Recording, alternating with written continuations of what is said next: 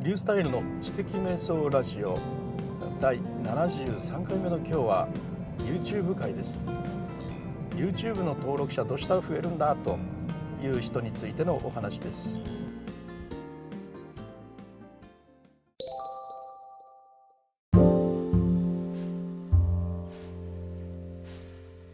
はい、えー、YouTube 登録者どうしたら増えるんだと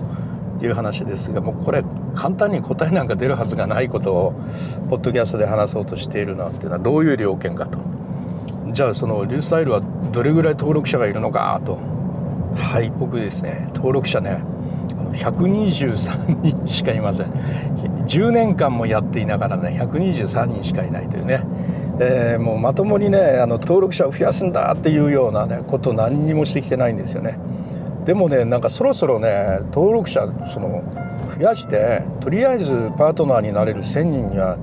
到達したいとやっぱ思いますよ僕もね。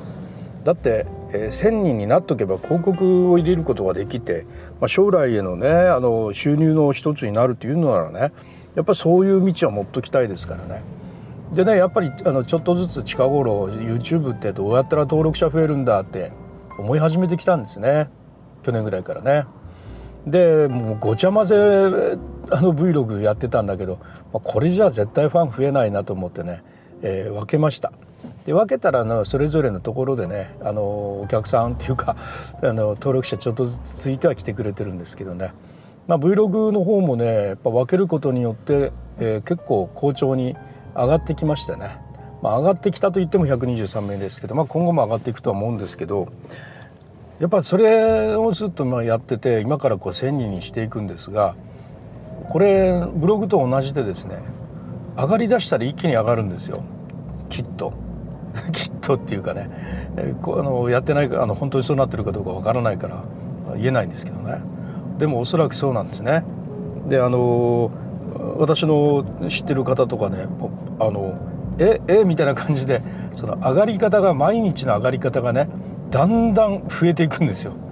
毎日1人ずつ増えてたって言ってたと思ったらいつの間にか毎日10人増えてるになってね毎日100人増えてるにだんだんなるんですよね。これはあのとんでもないやっぱ上がり方ですけどやっぱり YouTube ってそういうものみたいなんですね、はい、そんな上がり方をやっぱりするということで。じゃあどういう時に僕たちはね YouTube を見るのかって言ったら、うん、一番やっぱあの見るっていうのは何か見ててやっぱ関連動画に出た時じゃないですかね。あ似たようなのがあると、ま、そういう時にそこをあのクリックして似たやつを見るわけですよね。例えば僕もねオズモモバイル4の情報探してた時に OM4 の関連動画からどんどんどんどん追いかけていきましたもんね、まあ、そうやって何かを知ろうとする人はその関連動画をどんどんどんどん見ていくと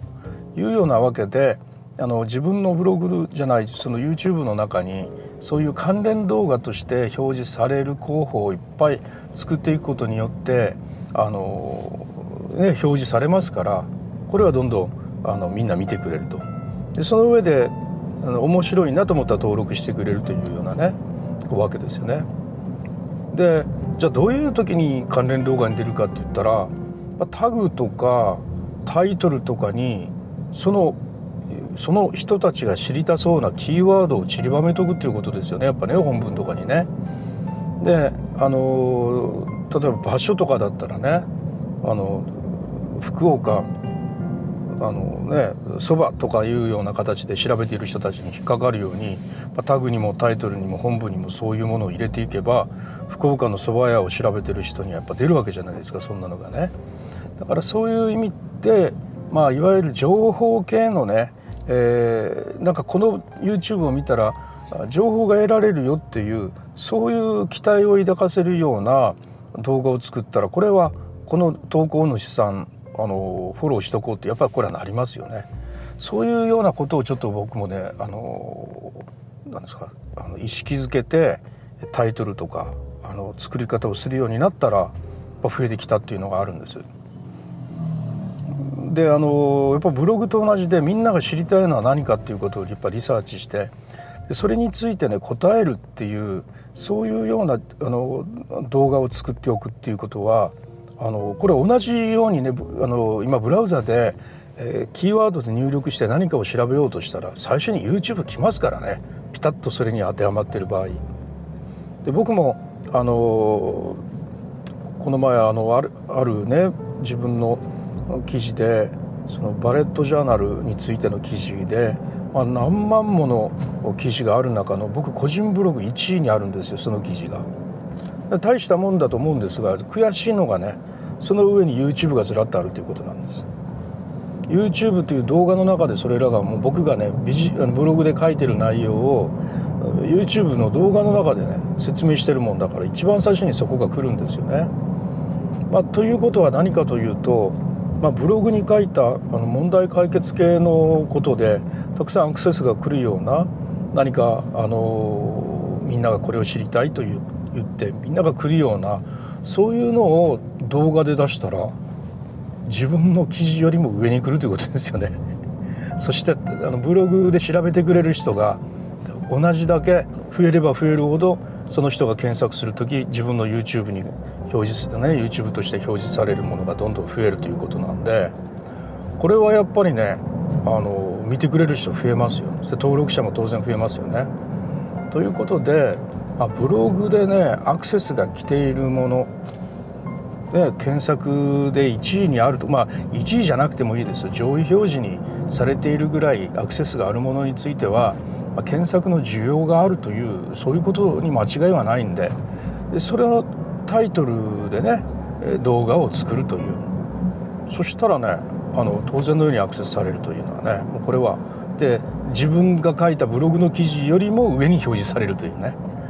そしてブログの中と、まあ、あの動画の中で相互に内部リンクでもしとけばお互いなんかうまいみたいなねそういう風になっていくんじゃないかなという仮説ですね。仮説っていうか言われてますよねそういうことねいろんなとこで、まあ、自分が実際やって試してないから仮説って言ってるんですがまあほぼ王道のことじゃないですかこれね。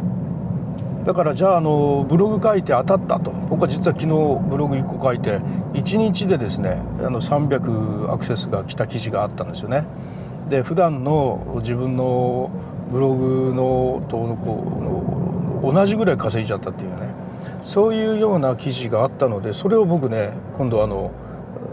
ブログ YouTube にしようと思ってるんですよ。まああのどんなふうにするのかってね、まあ、あのスライド系でもいいと思いますよ。情報が伝わればいいんだから。スライド系でもいいし。まだラジオ系でもいいですね。今実は僕それをこうやってポッドキャストで喋ってますけどポッドキャストの中で喋ろうかなとも思ってますのでいろいろアウトプットするんで。でポッドキャストも聞かれるし YouTube も聞かれるしというようなことでお互い内部リンク貼ってねあの入り口を広く開けておけばね、えー、来るんじゃないかなと思うんで。というようなことでですねあの今日はですね登録者を増やすにはどうしたらいいんだということに関して、まあ、情報系ブログでアクセスが来るそのような内容について動画でも投稿したらいいんじゃないのという仮説についてお話をしました。